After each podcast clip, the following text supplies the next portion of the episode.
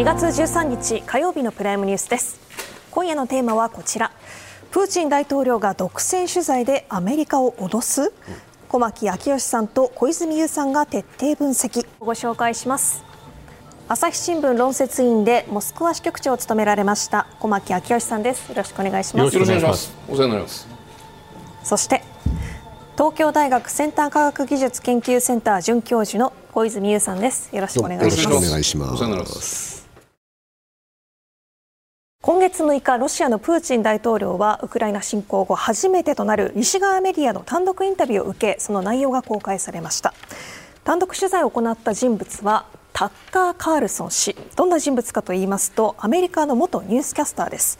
カリフォルニア出身の54歳。2009年にアメリカの FOX ニュースに入社。その後看板キャスターとなります。退社した後はテレビや新聞では報じられない独自情報を扱う動画配信サービスを開始。アメリカの保守層に特に人気でトランプ前大統領に近いとされる人物です。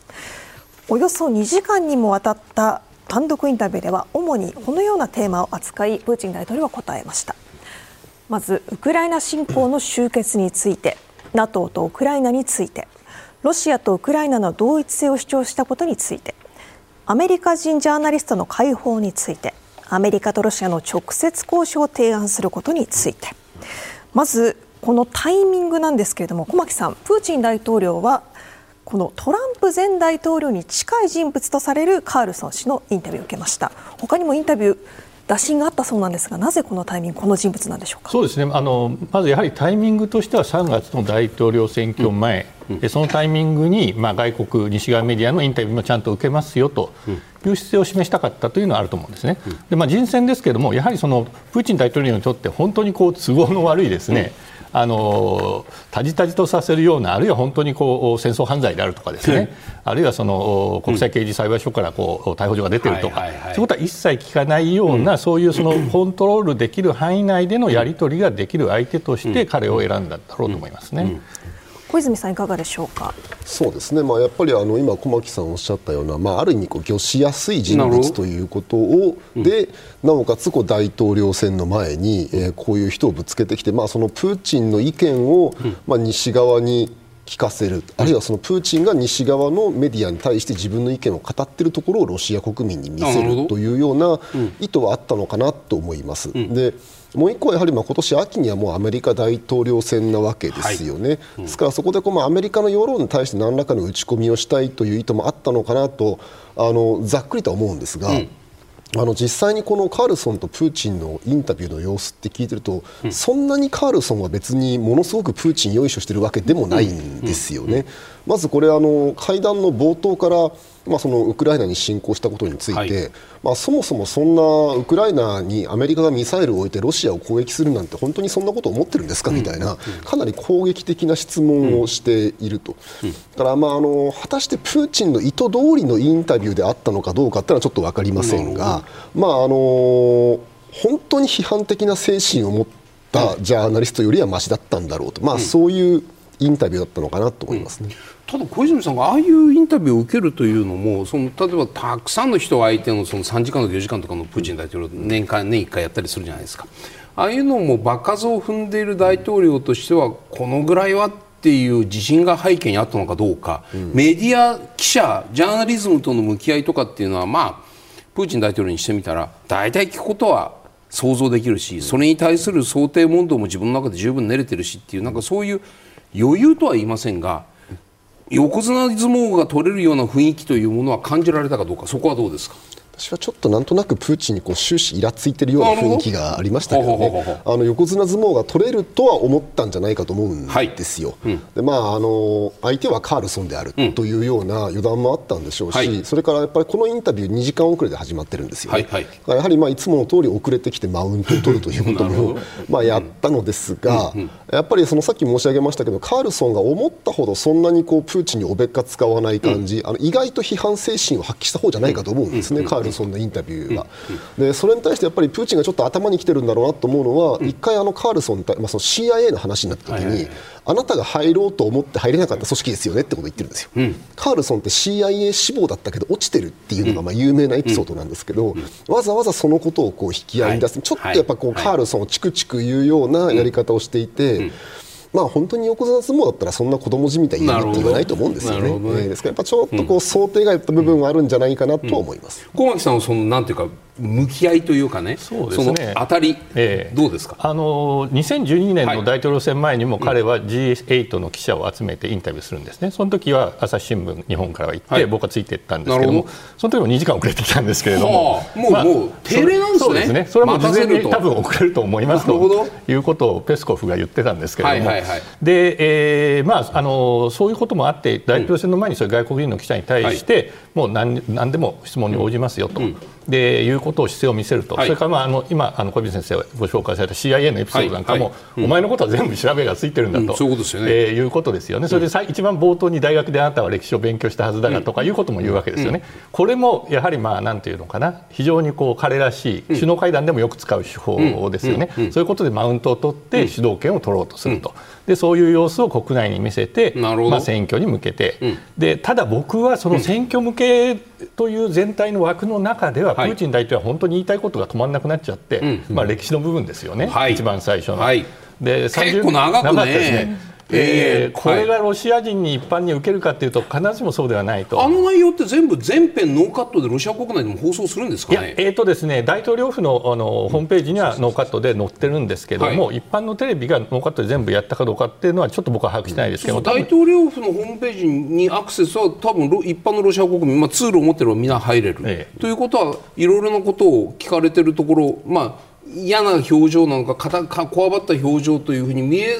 かねない部分も含めて今回、プーチンは全部出している。そうですね、むしろ逆にあのカットするなっていうのが、まあ、アメリカ側との取り決めだったようなんですけれども、ね、つまりそのつまみ食いしないでほしいと、言いたいことを全部出せば、うん、自分の方が説得力があるという、うん、そういう自信はあるんだろうと思うんですよ、ね、一方、その全体としてですねこのタイミングでなぜ受けたのかってさっき小牧さん、ね、大統領選挙の話されましたけれども。まあ、選挙は有利に進んでいるという自信がなければ受けませんよね。だから選挙についてはほとんど聞かれなかったし、はい、そこは突っ込みようがないわけですよね、うん。うん、でまあ、基本的に早く終わらせたいと、うん、お話に応じるのは俺たちはそういうつもりなんだっていうような、うん、まあ、そこもマウントを取るというか、うん、あの自分たちの方がまあ優位に。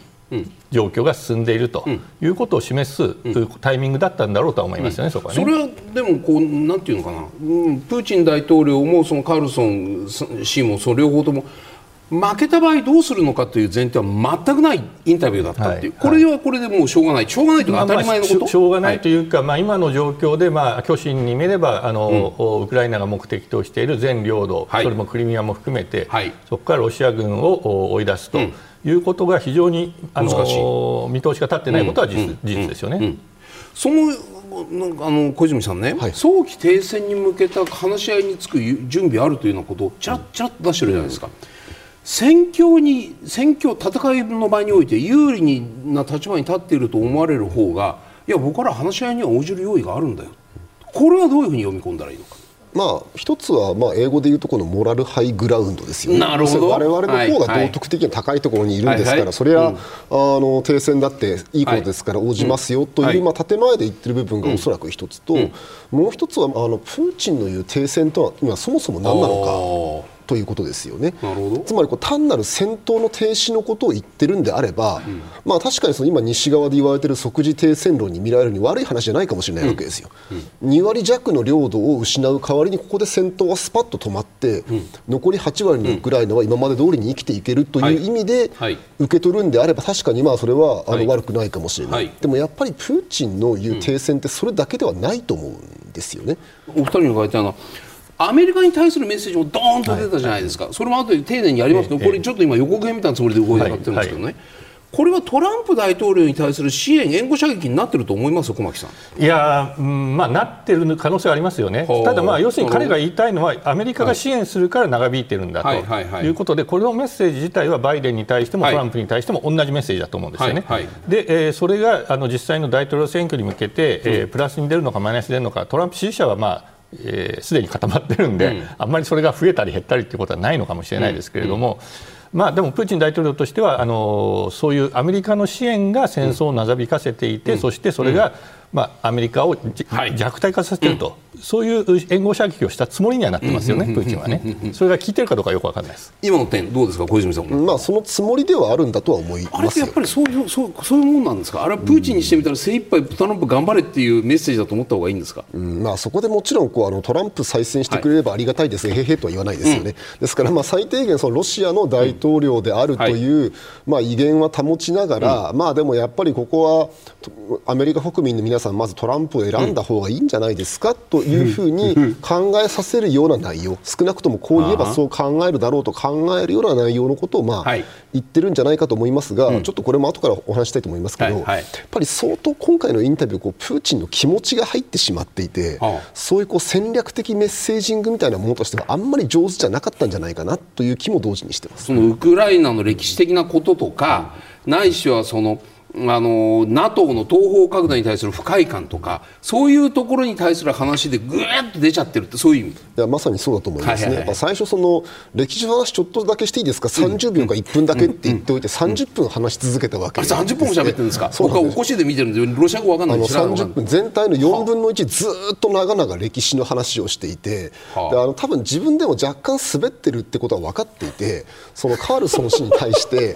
あのすいません退屈ですよねみたいなこと言いながらでもやっぱ止まんないんですよ。そんなこと言ってるんですか？えー、ですからやっぱりもうなんかこう本来こう冷徹にこう相手の心理をつくような話術ができるはずの KGB 出身のプーチン大統領なんだけど、はいはいはい、なんか歴史の話になると熱くなってしまって、戦略性も何もなくなってるって印象どっちかっていうと私は受けたんですけどね。どうですか？全く同じですね。じゃあなんか戦術的に失敗したんじゃないですか？いやまあでも失敗というかプラスかマイナスかって言ってマイナスかというとそこはそこまでのものかっていうことですよね。本当に立ち往生しちゃったりとか、はい、いうことはないので、まああのとうとうと喋ってるわけで、はい、ただ、本当にもうこれはねあのこれだけは言っとかなきゃっていうのが喋、り始めたら止まらなくなっちゃって、はい、もう自分で自分をコントロールできていない、まあ、そこはやっぱり加齢を感じましたよね、僕は。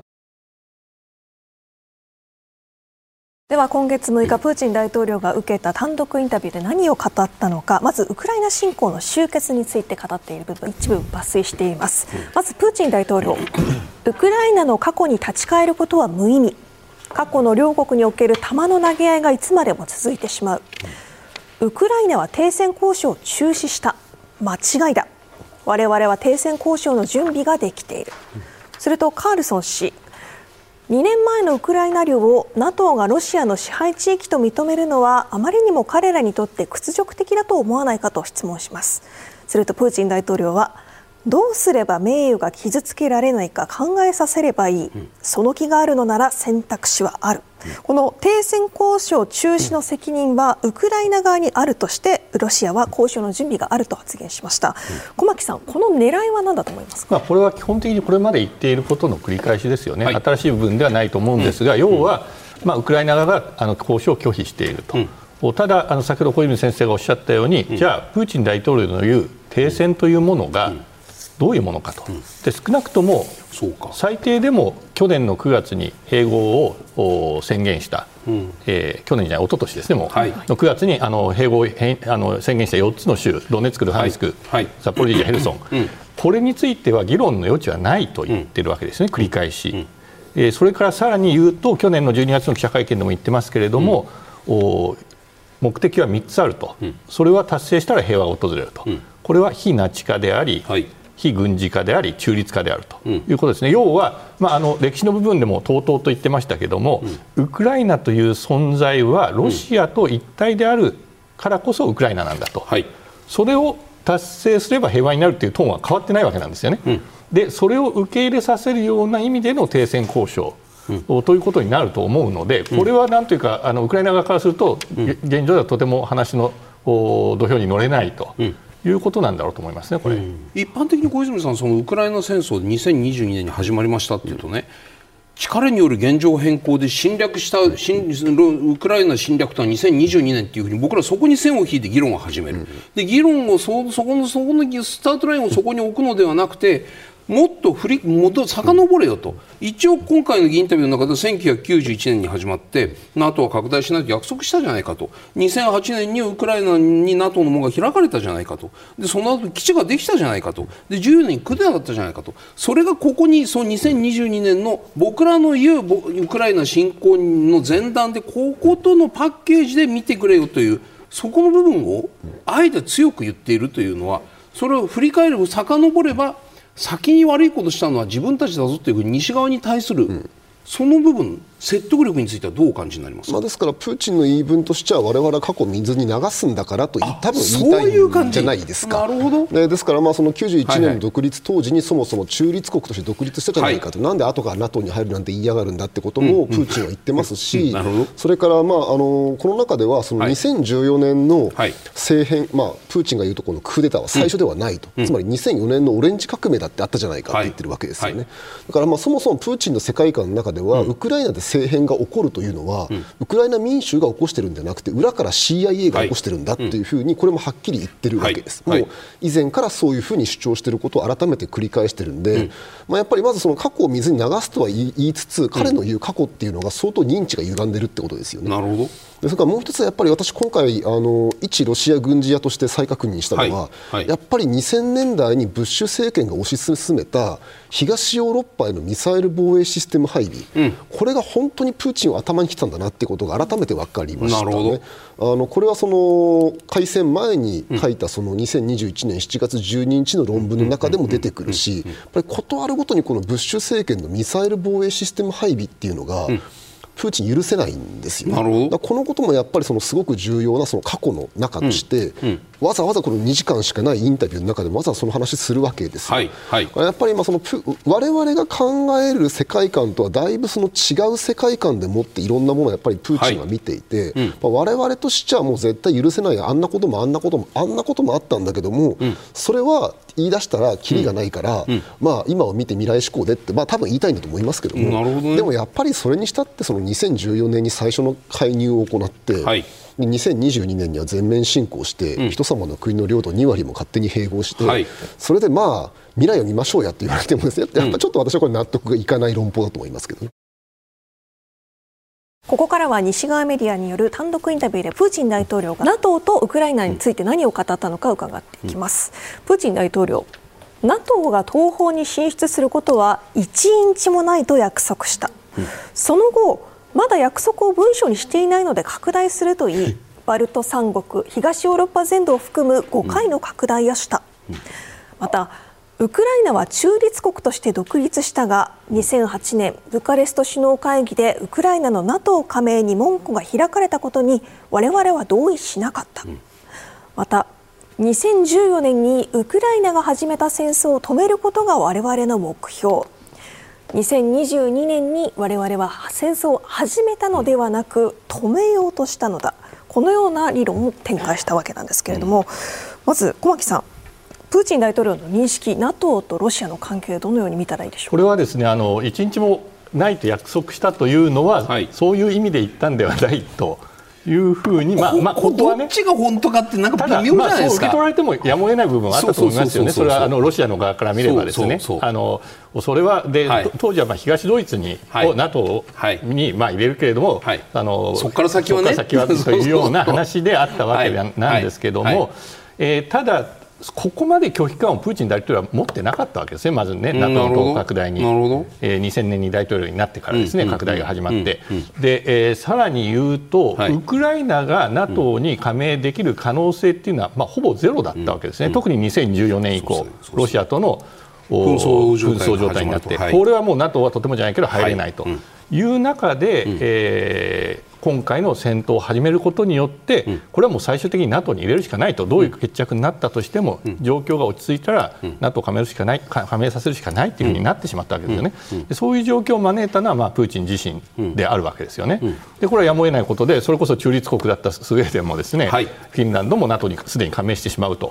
いうことが決まっているわけですから、だからあの自分たちがやっていることが、その近隣諸国に対する非常に大きな脅威感を与えて、それで彼らがはその中立国という国税をですね、うん、考え直さざるを得なくなったという経緯を、まあ、すっ飛ばかして、うん、えー、文句を言っているということだと思いますよね、これは。小泉さんも同じですか、この一番上の部分、うん、1インチもないということあれ、当時の国務長官が、まあ、口約束、はい。はいで言ったんじゃないかってこういう話ですよね、まあ、ですのでこのベイカー発言をめぐって、その解釈がどうかっていうのはまだ歴史家が論争しているのでちょっと私は何とも言えませんが。あのその後、1997年にロシアと NATO で基本合意文書というのを結んでるんですよね。でこの中の第4条では、うん、NATO は新規加盟国には、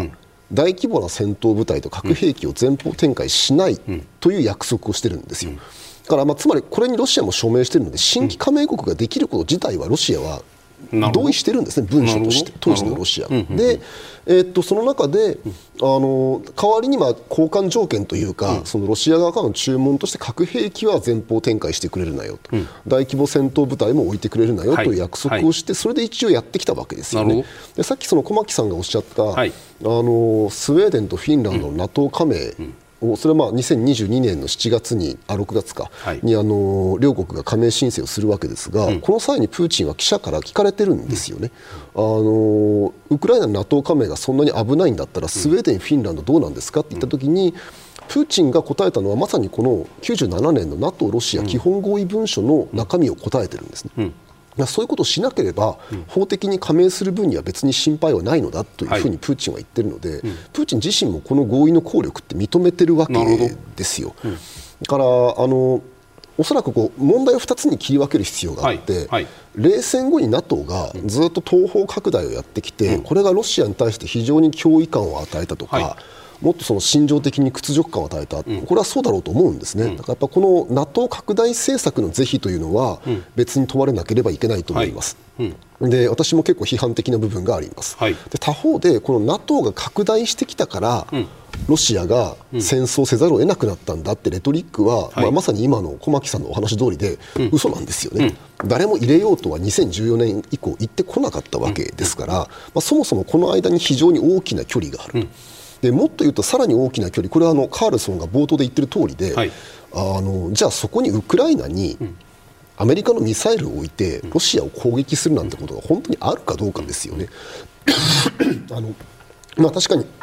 失礼。あのプーチンは、はい、あの開戦の日戦争を始めた日の演説の中では、はい、まあ、ウクライナにアメリカのミサイルが置かれれば、うん、モスクワまで3分、4分なんだって言ってるわけですよね。はい、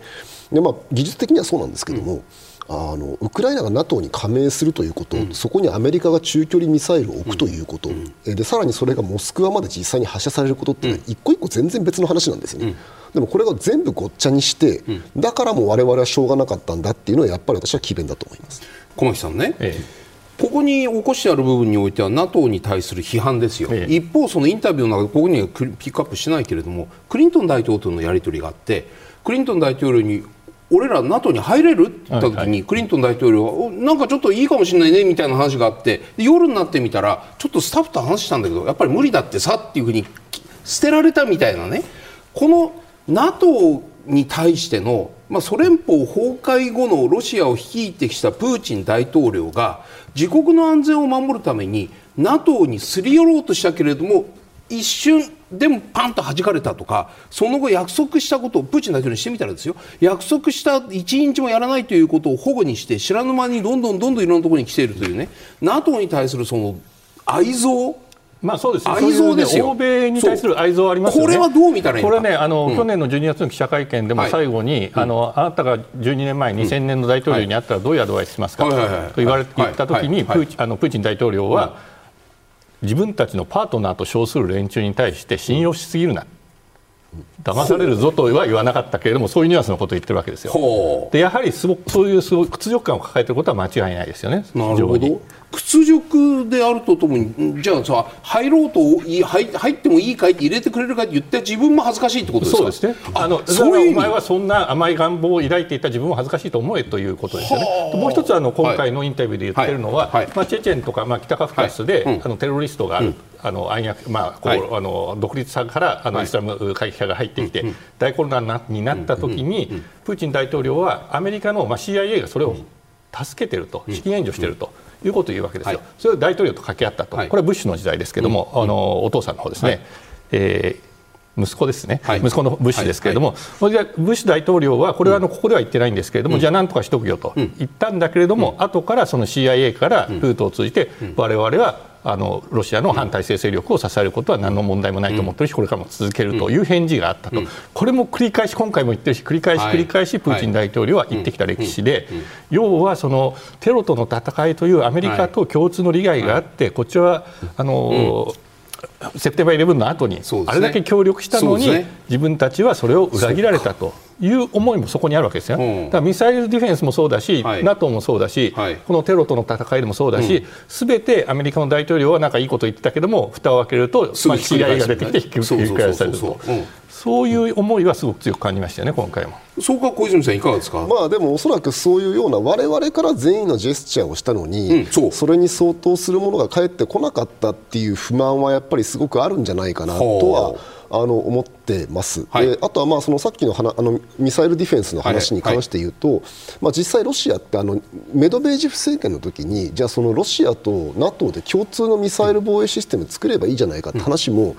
いいところまでは進めるんですよね。だけどやっぱ最終的にそのロシアのシステムと NATO のシステム接続するのはあまりにも安全保障上問題がありすぎると言って、あの直接接続っていうのはできなかったわけですけども、その話も今回プーチンがまた蒸し返していると。やっぱりこう我々は常にこう善意の側だったの NATO が裏切り続けてきたんだっていうのが少なくとも主観的には、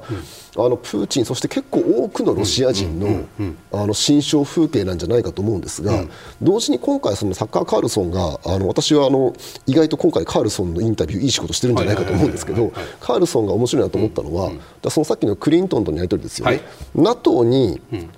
入れるかもって言ってやっぱりだめだったというやり取りに対して、じゃあイエスって答えが返ってきたら本当に入ったんですか？ってカールソンは聞いてるんですよね。でこれに対してやっぱりプーチンは結構言葉を濁している感じ、ね、だからそれを、まあ、はいいやいいよって言われた時にやっぱり入らないっていう可能性もあったと思います？私まあ現実的にじゃあロシア NATO に本当に入るというふうに公式に表明して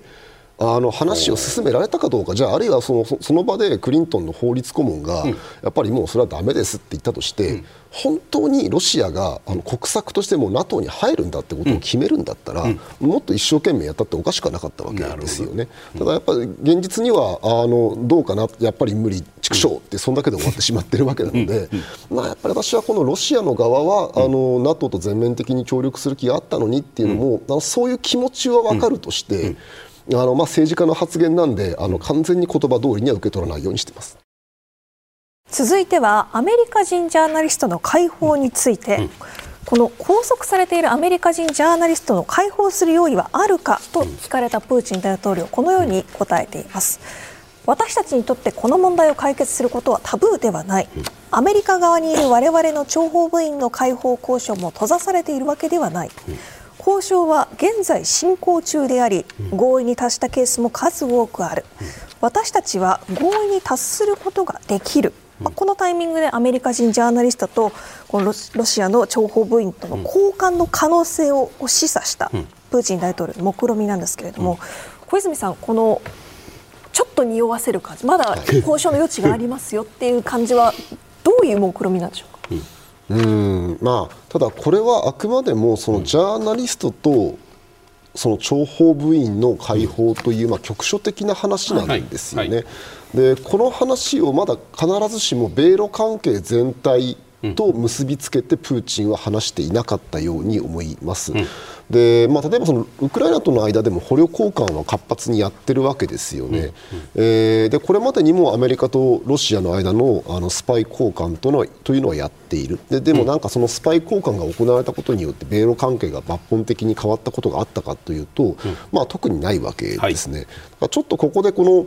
あのプーチンが何を込めているかっていうのは何とも言い難いですが、ただこの話ってカールソン側から持ち出しているので、まあ、当然のことながらアメリカ側として気になる話を聞いてみたら、まあ、別にその可能性は閉ざしてませんよというふうにプーチンが答えたそういうやり取りに見えますけどね。お土産を持たした、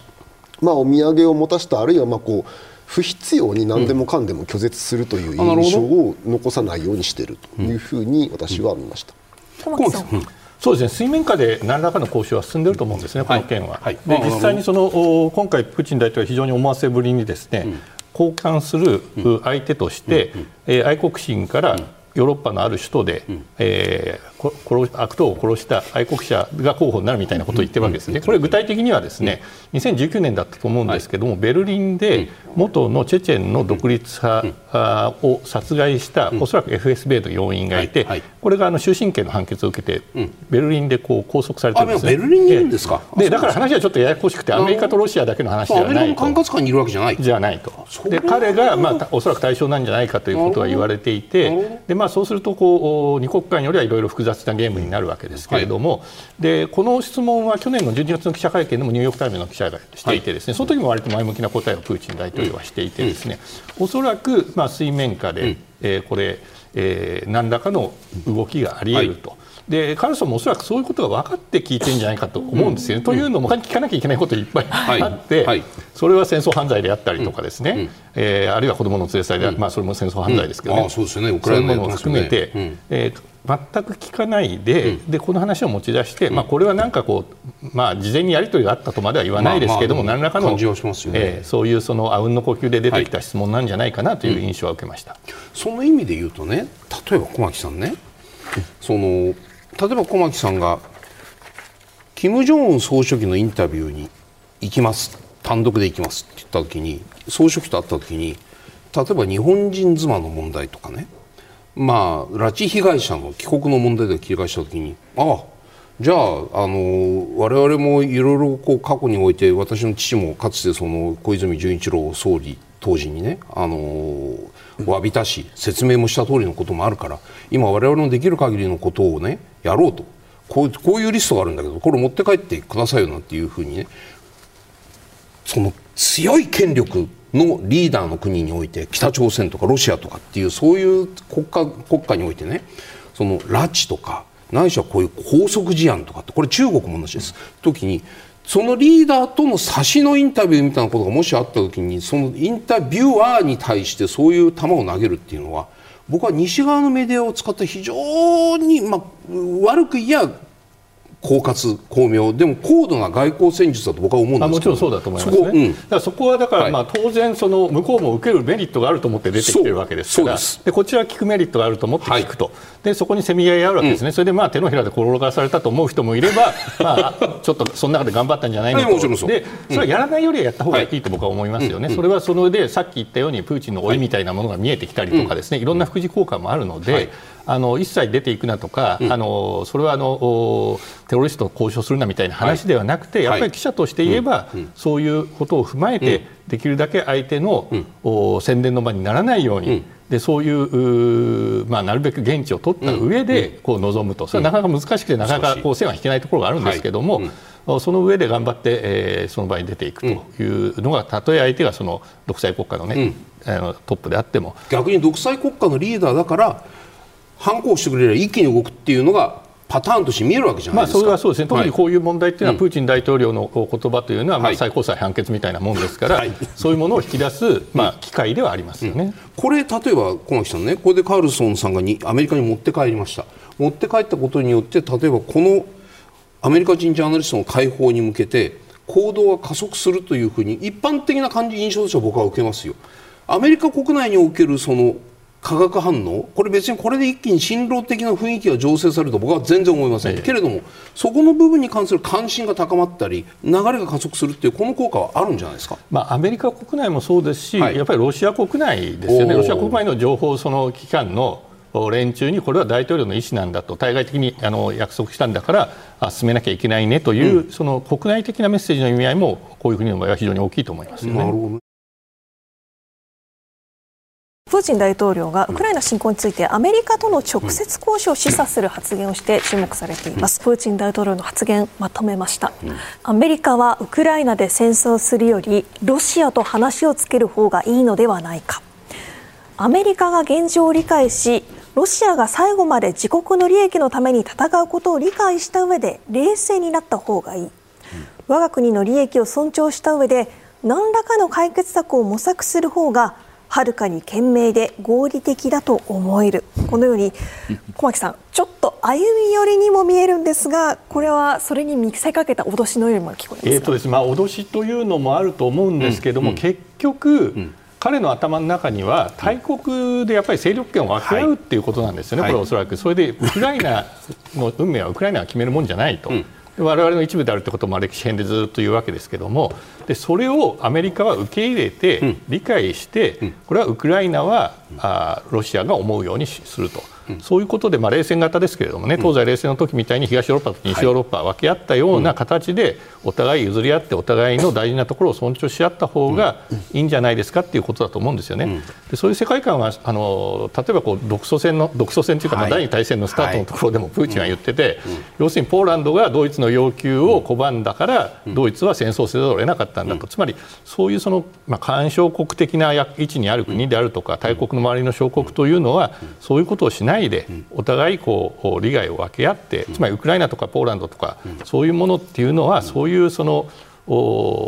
大国が運命を決めればいいんだという世界観がこう滲んでいる発言のように思いました。やっぱり頭の中は米ロなんですか？そうですね。二大二二大国まあ二大国というよりはこれね僕もう一つ感じたのはなんか北朝鮮の言い分に似てるなと思って、まあアメリカと話をつけないと自国の安全保障はできないと。なるほど。まあそうか。二大二二二大国という意識ではなくて。自分の安全を守るためにはもう NATO とかポーランドとかどうでもよくて敵の総大将と話をしないと。をつけて、うん、そこでこうあの、はい、そうしないとこう自分たちの利害っていうのは、まあ、あのこれプーチン意識してるかどうかってしてない。と思うんですけども、はい。はいうん、結局そこに行き着いちゃってるなっていう感じは僕、受けましたよねこれ。小泉さんどのように解釈されますか、うん。まあ、あの一つはやっぱり今小牧さんおっしゃった通りで、やっぱりプーチンというのは鉄頭鉄尾あの国際社会の構成単位を、うん大国として見てるんだろうというふうに思うんですよね。まあ、ですからもうこれまでにもドイツとか日本とか韓国っていうのはあれは主権国家ではないとプーチンは堂々と言ってるわけでそういう国々には自由意志なんかないんだと、うん、あのその本当の意味でこの世界で自由意志を持っているのはごく限られた数の大国だけなんだという世界観は、別に私が悪口で言ってるんじゃなくてプーチンが自分で言ってるわけですよね。はいで今回の発言も、まあ、まさにそういうこの素の世界観から出てるんだと思います。であの今回、戦争始まる前2021年の12月にロシアはそのアメリカと NATO に対してその新しいヨーロッパの安全保障条約案条約案というものを送りつけてるんですよね。ただこれちょっと実はその NATO 向けとアメリカ向けで扱いが違ってて、うん、NATO 向けはあくまでも協定なんですよ、はい、アグリーメントなんですね。うん、ところがアメリカに対してはこうもう条約より拘束力の強いものを送りつけて。でなおかつそのそこに何て書いてあるかっていうと、うん、旧ソ連って言葉が6回出てくるんですね、うん、その旧ソ連には NATO を拡大させないっていうことをはっきり約束しろとアメリカには言ってる、うん、NATO 向けには旧ソ連って言葉出てこないんですよ、からやっぱりこうプーチンの頭の中ではアメリカとこの東ヨーロッパのどこのに線を引くかっていう競争をしてるんであって、やっぱりこれはなんかこの戦闘の直接の主体はロシア軍とウクライナ軍なんだけども、はい。はい、戦ってる相手はアメリカなんだと。うん。いうふうにそのプーチンはどうも思っているような感じがします。うん、まあ、であるからこそやっぱりこのカールソンのインタビューにアメリカ向けの部分があるとすれば、はい、まさにここなんだここですよ、えー、うん、と思ってますし、でさらにそこにその国境の問題もあるじゃないかと、うん、国家債務もこんなに膨らんでるじゃないかっていうのはやっぱりこれはそのトランプ支持者とかに響く主張ですよね。だからもうそんな何千キロも離れたウクライナの問題なんかあんた方かかずり合ってる暇ないでしょと。うん。まさにそのメイクアメリカグレートアゲインをあんたらアメリカ大陸の中で一生懸命やんなさいよと言っていて、もうこっちはうちらの島なんだから口出さないでくださいよと。それお互いハッピーじゃないですかというふうに、まあ、もしかしたらプーチンとトランプの間ではそういうふうに話をして合意ができるのかもしれませんよね。ただやっぱりこの話にはそのアメリカとロシアみたいな大国間で合意をして勝手に線を引かれる中小国の気持ちとか自主性ってものは全く出てこないわけなのでやっぱりそこが受け入れられてないんだということが同時に本当に素で分かってないんだろうなという感じも僕はしました、小泉さんね。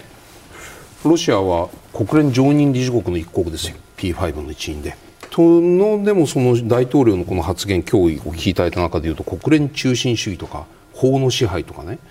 全くない、出てこない、うん、っていうことはでもそのその一国が拒否権を持つ常任理事国の一国であるということはもう今日今回のこのプーチン大統領のインタビューを聞いている限りにおいてはもうそういう国連ににある程度その期待を持つことをね、うん、さらに諦めなくちゃいけない。アジアには中国もいるしっていうね。こういう印象を持つ人結構多いと思うんですけどここのあたりいかがですか？ところがロシア自身は国連大事ってずっと言ってるんですよね。これだけ足毛足足毛とは言えない、足ざま、まあないや、同じや、だからそのやってる、やって守っているようには見えませんよ。見えないのですが、いや私も見えないと思いますが、あのロシアの言い分をその2000年代、プーチン政権の初期とか、90年代のエリティ政権の頃から辿ってみるならば、いやむしろアメリカこそが国連軽視である、はいはいはいはいで実際、今ブッシュ政権なんかはそういう気配は相当濃厚にあったわけですよね。だからあの中東政策とかそう中東政策とかですね、はいはいはい。まあ、特にイラク戦争の時ですね、はいだからそのやっぱりあのロシアの心象風景としては、アメリカの方がおごり高ぶって国連を足毛にして、でこの常任理事国であるロシアの言うことを全く聞かなかった、だ。からもう我々としても、あの従来のような国連中心主義というのは、掲げるのはバカバカしい、まあ、おそらくそういう気持ちなんですよね。でアメリカがそこまでやるんだったら、えーじゃあ我々も好きにやらせてもらいますよという、えーまあ、多分気持ちなんだと思いますが、まあ、私は一つまずそこにロシアで国連常任理事国というプライドを持ったロシアなんだから、踏みとどまってほしかったなという気持ちが一つと、もう一個はその今回そのロシアが言うところのそこまでやるんだったらということの中に、まあ、本当にそのアメリカが単独で突っ走ってめちゃくちゃなことをやったイラク戦争みたいなものも入ってるんだけども、さっきのお話に戻りますが、明らかにロシアの妄想が含まれているわけですよね、ウクライナにアメリカやイギリスの基地が作られてとか、はいはい。ウクライナでの政変は全部 CIA が操っててっていう妄想じみたところまで含めてそこまでやるんだったらと言ってロシアは切れているということなので、このロシアがここまでそのなんていうんですかね、あのもう我々も堪忍しちゃおけんと言って堪忍袋を切れさせそこに至る経緯に相当事実誤認が含まれているところも含めて、まあ、やっぱりちょっとロシアの言い分には私は、あのロシアの言い分だけに利がないとは言いませんが、ロシアの言い分に限って言えば利がないと思ってます。そういう前提でね、じゃあロシアがそういうある意味その吹っ切れている、吹っ切れている、まあ、開き直っている、一方、じゃあアメリカが国連中心主義に戻っているかといえば、そうじゃない部分もちらほら見えるという現状の中でですよ、もう日本の話をね、まあ、最後でやりますけれども、こうそれぞれ世界の国々はね、じゃあ国連が守ってくれるとか、そうじゃなくて、まあ、自分の身は自分で守るというね、ことを、まあ、防衛費の強化と防衛防衛強化とは僕は簡単には言いませんけれどもいろんな知恵絞って守らないと国連は頼りにならない。他の諸外国の公正と審議を信頼しても自分の身は守れないみたいなね。そういうものを突きつけるようなインタビューだったように僕には聞こえる。いかがですか？まあ、ただその国連が頼りになった時代って現実にありますかね、ない。という話なんですよね。機能したかどうかなはい。んでまあ、例えば朝鮮国連軍みたいなものはありましたけども、国連がその本来の国連憲章の想定通りに機能して、あの差し迫った危険から国連が国家を守ってくれた事例ってないはずなんですよ。はい。だからその意味で言うと私はあの国連の機能不全というのはずっと続いているので新しい現象ではないと思いますというのはまず第一点ですね。で他方でやっぱりその国連というのは例えばまさに国連憲章ですね、あの諸国民の公正と審議に信頼してというそのイデオロギーの部分からしてやっぱり国連の存在とか国連憲章の存在というのは意味があると思っています。まあ、そもそも国連憲章なかったら、今回のロシアの侵略だって別に違法な侵略とは認定されなかった可能性があるわけですよ。もうそれはロシアとウクライナのどっちもどっちの戦争でしょう、負けたウクライナが悪いみたいななんかそのぐらいの扱いをされた可能性もあるわけで、やっぱりなんかその国連という場とか、あの国連憲章が謳う価値観の意味というのは私は失われていないと思いますし。あのもしもその国連があの機能不全で物理的に我々を守ってくれないのだとすれば、余計そういうこう規範の力っていうのは大きいんじゃないですかね。でもしもそういう規範の力がないんだとすると、おっしゃる通りで、本当にこう軍事力で自分たちを守るしかなくな、はい。あもうもうそれだけで守るしかなくなる、でまあ、最低準軍事的に最適解で言ったら日本だって核武装すればいいって話になるわけですよ。そこにエスカレートするリスクを感じている人が多いかもしれないと思います。で、実際そうなってしまうと思いますが、それをこあの個別の国が最適解を求め始めると、結局こう、無限の軍拡のスパイラルになるし、どこかの時点でその軍拡のスパイラルが破綻して、本当にこう大戦争になってしまった場合って、核戦争になる可能性があるわけですよね。やっぱり私はこれはなんていうかこう制御しきれないリスクをはらんでると思うので、あの国連は機能不全かもしれませんが、完璧ではないかもしれませんが、やっぱ今ある秩序をなんとか維持するように努力した方が、まずは安全なんじゃないかと思ってます。ここからは1か月後に控えたロシアの大統領選挙に向けたプーチン大統領の戦略を伺っていきます、はい、まず全ロシア世論調査センターが2月8日に世論調査を行いました。来週の日曜日に大統領選挙が行われたら誰に投票するかという質問の結果なんですがトッププーチン大統領で75%続いてダバンコフ氏ハリトノフ氏スルツキー氏とそれぞれ1桁の数字が並んでいます、まあ、2位以下に圧倒的な差をつけているプーチン大統領なんですが小牧さんこの75%というのは高いのか？低いのか、うん、これでもうちょっと多分本番になったら出るんだろうと思うんですね。出るって上。上に。8割8割。あので2018年の前回の、はい、一番裏あのプーチン大統領がこれまでで一番取ったのは76.69、77%ぐらいですよね、はいはい、それは絶対超えるというのがおそらく今回の、あそうですね前回ですね、これが今まであの、プーチン大統領4回やってるわけですけども、これが最高なんですけどこれよりはいずれも超えてくると。それ戦争をやってても超えるというのがポイントもちろんそうですね、戦争が支持されていると、これは別に俺一人でやってるわけじゃないんだと、国民の支持を受けてやっているんだということを示すということに、今回の大統領選挙の最大の意義があるので、これは絶対超えてくるというふうに私は思います。小泉さんいかがですか？まあそうなんでしょうね、まあその、はい、嘘か本当か分かりませんけど、プーチンはとにかく今回し、あの投票率8割、支持率8割目指しているとかっていう話もあるので、うんはい、まあ、やはりこのかっこつかないんだろうと思います、うん、であのさらに言うと、やはり今回はわざわざ憲法改正してまで、うん、本来出れなかった選挙に出てるわけですよね。だからもうこれはなんていうかそのおそらくプーチンの中ではその、はい、まあ私はこれはプーチンはもう終身独裁に向けて歩みを進める重要な選挙なんだろうと思いますし、そのためにやはりこう圧倒的に国民から支持されて、いやいやではなくて圧倒的に国民から支持されて、あの死ぬまで権力を握るという形を作りたいんだろうと思いますから。まあこれはやっぱりあの8割超えとか85%とかその辺を狙いにいく。で実際そこまでいかなかったら多少数字を操作してでもやるんじゃないかとあの思いますし、うん、まあ、あの前回のこの2018年で意外とこの共産党のグルジーニンが、はいはい、あの検討してるんですよね、うん、12%近く取ってる、この人はあのいちごのコルホーズの社長かなんかでしたかね、あのまあ、共産党のその硬直した老人政党ってイメージを破って、割に若いこうあの先進的な実業家を出してきてみたら、あのもう年寄り政党だと思った共産党が意外に躍進しちゃったってことがあったんで、やっぱりこういうこうあのあの有力そうな2桁取るような対立候補は絶対出させないっていうところも、相当気をつけてるんじゃないかと思います、ね、そうなるとこの今出ている、まあ、他3人というダワンコフ氏とか5%以上以上はもうない。そう。それでダワンコフが一番こう危険だったわけですね、これ、あの新しい人々っていうすごく新しくできた政党で、えー、下院選でですね、はい、初めて出てきて前回の、はい、で13議席取ったんですね、うん、でこれも、まあ、やはりこのロシアの政権が用意した、うん、つまり共産党とか自由民主党これはジリノフスキーの党ですよね、うん、そうじゃないこう中間層であるとかビジネスマンであるとか都市住民の受け皿を作らないとまずいねということで作った政党で,、で39歳で若いと。はい。いうことでひょっとするとこういっぱいさっきのこのグルジニンみたいに取っちゃうかもしれないということで、うんうん、これね予行演習やってるんですよ。で去年のモスクワ市長選に出してるんですダーンコフ。出してるって誰が出してるいやまあこれはいろいろそれそれ要するに今のっていうのは要するにプーチン側がねそうですね、まあ、ちょっと出てみろやとどんくらい票取れるか見てやる。から、と思いますねそんな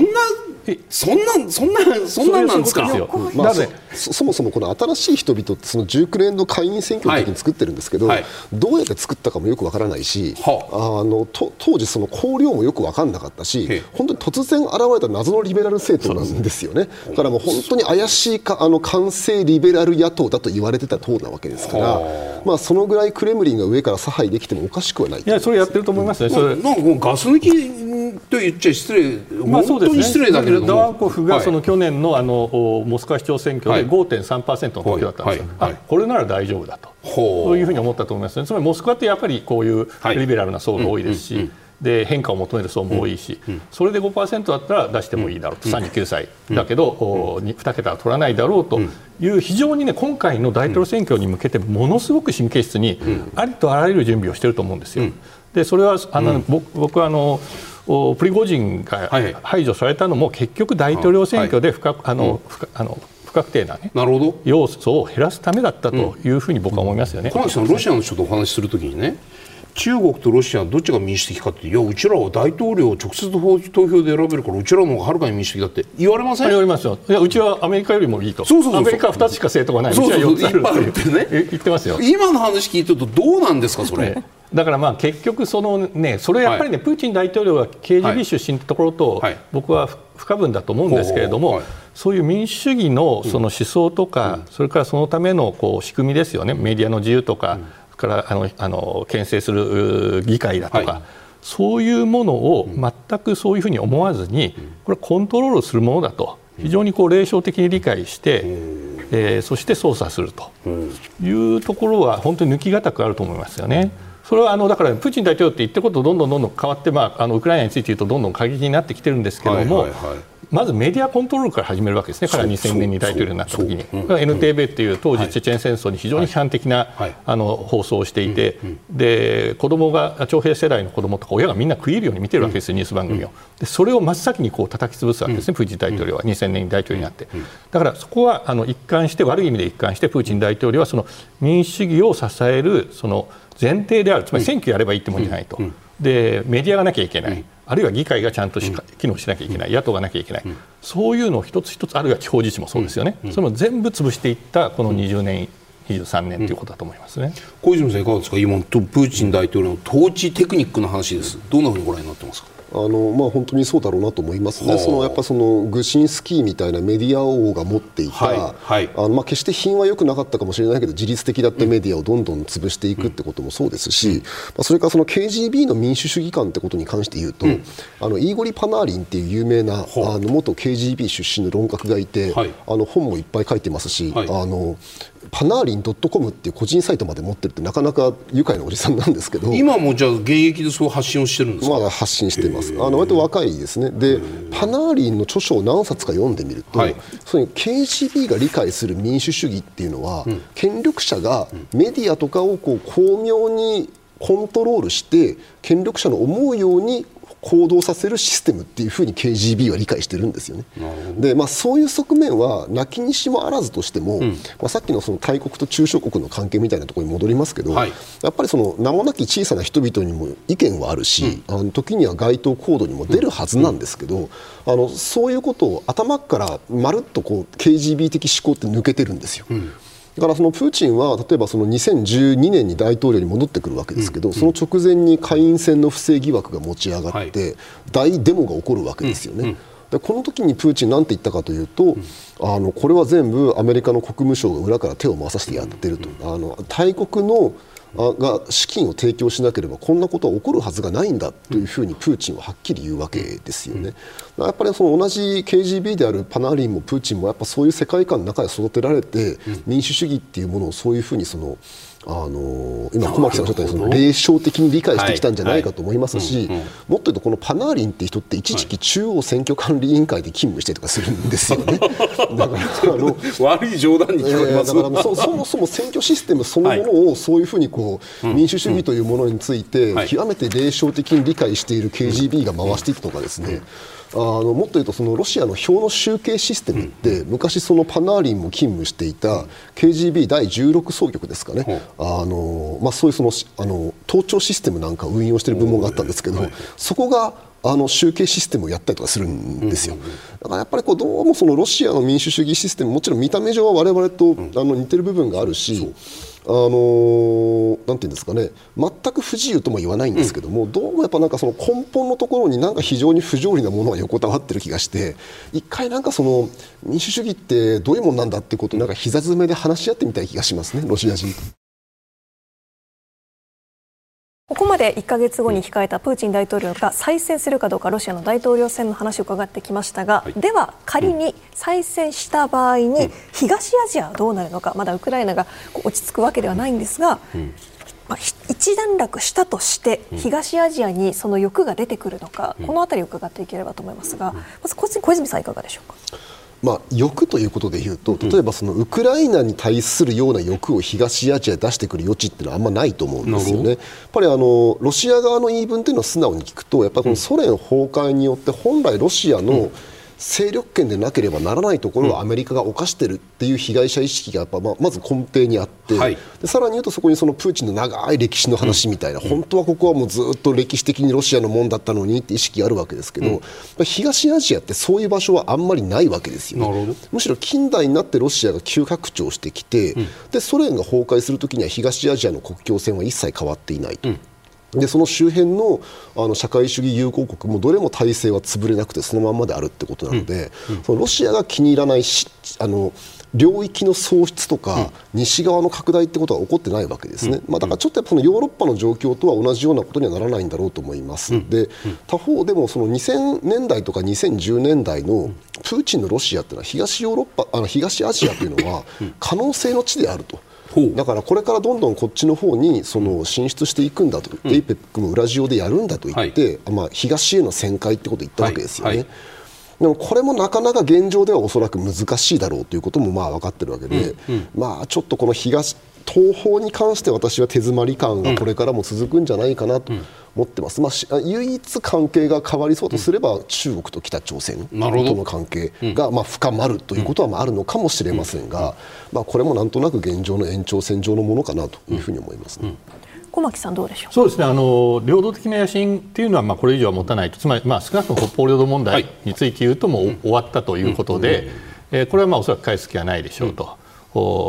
で、はい、あのまあ、ウクライナでこういう状態が続いて日本が制裁をしている限り話し合いも始まらないでしょうと、で大統領選が終わればなおさらですということですね、で一方で、やはり中国、北朝鮮との関係ですよね、はい、でついこの間までやっぱりロシアというのは経済的には日本、韓国とものすごくこう関係を強化しようと、技術を導入しようと、企業を誘致しようとしてたんですけども、両方とも非友好国に指定してしまって、関係を閉ざしてしまったと。で一方で北朝鮮とはまあ急接近して、まあ、あの砲弾を輸入してウクライナの戦場で,、戦場で早くもこういっぱい使っているという状況、それから中国はやはり政治的にも経済的にもですね中国なしには立ち行かないとい。う状況ですよね。これやはり一番大きな油ガスを欧州にほとんど売れなくなってしまったと、それを中国とインドが買ってくれているという状況の中で、ほとんどもう歯向かえないというかですね、まあ、ジュニアパートナーにはっきりはなっていると思いますよね。はい。はいで、えー、そういう中であのだから中国の意向というのは最大限尊重しなきゃいけない国に残念ながらロシアはなってしまったと、うん、その状況というのは大統領選後も変わらないというか加速していくんだろうなというふうに僕は思います、ね、小西さんねその小泉さんの言われたその東アジアを可能性の地と見ていた時代っていうのは2010年から20年、まあ、まさに安倍政日本で言えば安倍政権の頃ですよ確かに安倍さんはそのプーチン大統領とん？29回だっけ？7回 ,7 回でしたっけ、ね、首脳会談、まあ、あのいろいろな形があって結果的にその実際にお金を出さないにしてもうまくいったらこういうものを出すよっていう、まあ、メニューを見せて、はいはい、でその間、要するにその北方領土近海における軍事演習は多かったかというと、まあ、まず多くない。で軍事ミサイル軍事基地が北方領土にガーンとできたかというとそこの部分を目に見えるような形にはあまり見えてこなかったという。その時代というものがもう終わったということはじゃあこれからはそのまあ、安倍さんが見せていたようなメニューもロシアにとってはもうこのままもうもう手に入らないものだというふうに思った時に北方領土に対するロシアの踏み込みっていうのはどうなっていくのか。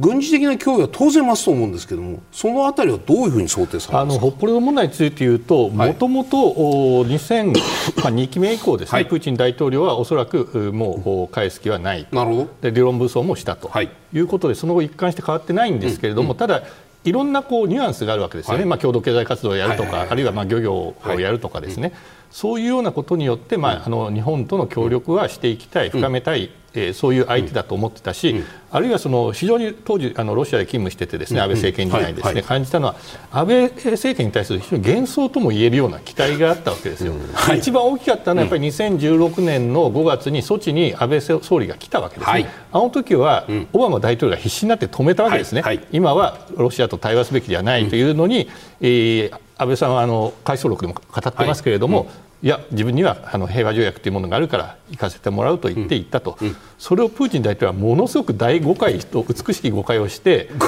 解つうか、まあまあ、安倍さんがうまくプーチンに取り取り入ったというか、まあそうですね、転がした瞬間だったんですよね、えー、ただあの、はい、そうは言っても、はい、その年の秋ぐらいにはすでにその、うん、やはりあの、はい、おアメリカとの日米同盟が一番大事だという枠内でしか動けないんだということは、あの理解するわけですね、はい、それが結局あの2016年の12月の長門会談の全く何も生まない結果に終わるわけですよね。でその時の記者会見でプーチン大統領は、北方領土って、まあ、南クリルと言いますけど、南クリルは、帝政ロシアから日本が1855年に受け取ったというんですよ。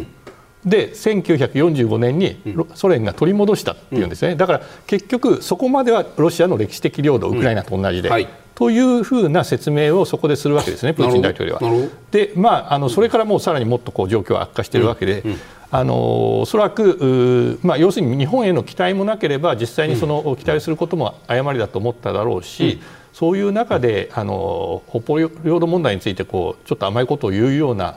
ことで何か日本から引き出せるとも思わないしそういうまあ幻想はなくなったと思いますよね、そういう意味では。小泉さんはこの後、まあウクライナが終わった後のそのアジアシフトがどういうふうに起きるのか僕は分かりませんけれどもシフトまでいかないにしてもですね北方領土における軍事的な緊張の高まりどのように想定されますか？まあ、あのいずれにしても、はい、あの大規模な軍拡を極東で行う余地は小さいんじゃないかと思います。あの、うん開戦前、ロシア軍の定員が101万人ちょっと、はい、で今後、2026年までかけて150万人まで増やすって言ってるんですね、1.5倍増にすると、でただ、1.5倍増にして、うん。その間に何が起きているかというとまずウクライナで戦争が起きていると、はい、でこれが戦争が終わったとしても従来スカスカでよかったウクライナ国境に対してまず相当の兵力を、まあ、どどこにそのラインが敷かれるか分かりませんがでもそこに相当の兵力をまず投入しなきゃいけないで次にフィンランドが NATO 加盟国になっちゃって1340キロの国境に兵力を展開しなければいけないということになって。まあ、NATO の軍事力も強化されることを考えると、うん、大体もうこの150万人まで増やす1.5倍増の増加分というのはこっちに捉えてしまうんだろうと思いますね、うん、でしかも今、この戦争のために極東の兵力ほとんど海軍を除くとみんな向こう持ってっちゃってますから。